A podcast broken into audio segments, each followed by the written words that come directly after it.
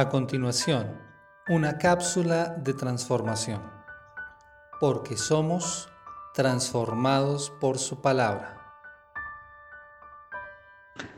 Atendiendo a lo que hemos estudiado durante la presente semana, leíamos en Santiago el capítulo 1, versículo 5, y si alguno de vosotros tiene falta de sabiduría, pídala a Dios el cual da a todos abundantemente y sin reproche y le será dada. ¿A quién debemos pedir sabiduría? A Dios. Y vemos que en las condiciones actuales del mundo, a muchos de nosotros nos está faltando sabiduría. Mm, la pandemia ha acorralado al mundo. Un virus tan pequeñito ha acorralado al mundo.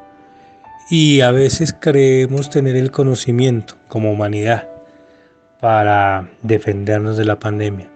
Sin embargo, vemos que no ha sido posible aún a nivel mundial controlarla.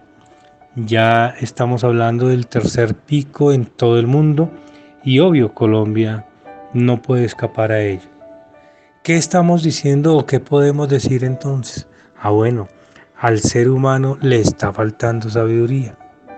¿Por qué? Porque no hemos encontrado la manera en que podemos actuar, no hemos encontrado la manera en que debemos actuar frente al, frente al virus para poder estar tranquilos. El mundo como tal lo único que ha encontrado es el tener que esconderse. ¿Dónde nos escondemos? En nuestras casas, en nuestras rutinas, en esos lugares que normalmente frecuentamos y es lo único que hemos encontrado. Que tenemos que pedir a Dios protección, ayuda, misericordia. Pero en estos momentos algo que tenemos que pedir a Dios es sabiduría. Cómo actuar, cómo defendernos. Luego entonces la invitación es a eso, a que pidamos a Dios esa sabiduría. Y debemos buscar el principio de esa sabiduría, debemos buscar dónde inicia la sabiduría. Y entonces cuando nos remitimos al libro de Salmos, capítulo 111, versículo 10, leemos, el principio de la sabiduría es el temor de Jehová. Buen entendimiento tienen todos los que practican sus mandamientos, su loor permanece para siempre. Y creo que eso es lo que a nosotros nos ha faltado, el entendimiento. A nosotros como humanidad nos ha faltado ese entendimiento. ¿Cuál es el buen entendimiento? Qué hace que mm, se manifieste en nosotros el buen entendimiento? Ah, porque practicamos los mandamientos de Jehová, porque practicamos los mandamientos de la ley de Jehová. Y algo fundamental, le damos loor, puesto su loor, su gloria, permanece para siempre. Entonces nosotros debemos darle loor, debemos darle gloria. Para eso fuimos elegidos, recordemos, para alabanza de su gloria. Luego entonces queremos sabiduría, hay que empezar por el principio. Y el principio de esa sabiduría es el temor a Jehová.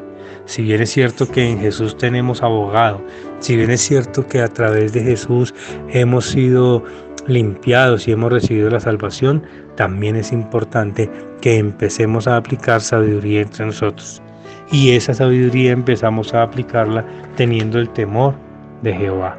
Temor no significa simplemente miedo, Temor significa respeto, temor significa acatar su voluntad, hacer su voluntad. Eso es lo que tenemos que hacer.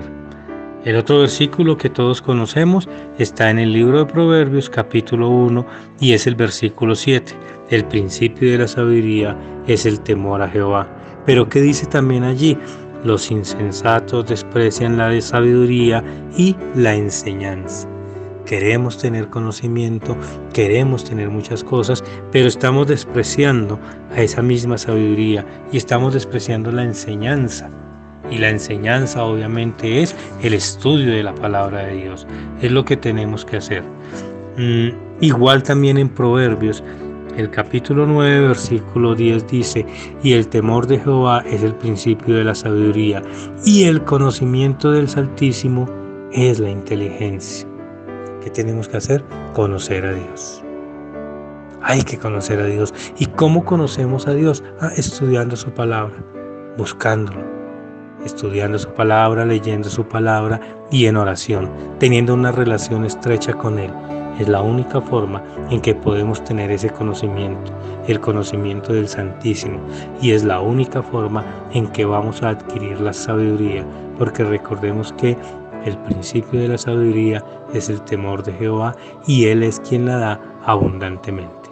Que Dios les bendiga, pidamos a Dios sabiduría, practiquemos sabiduría. Amén.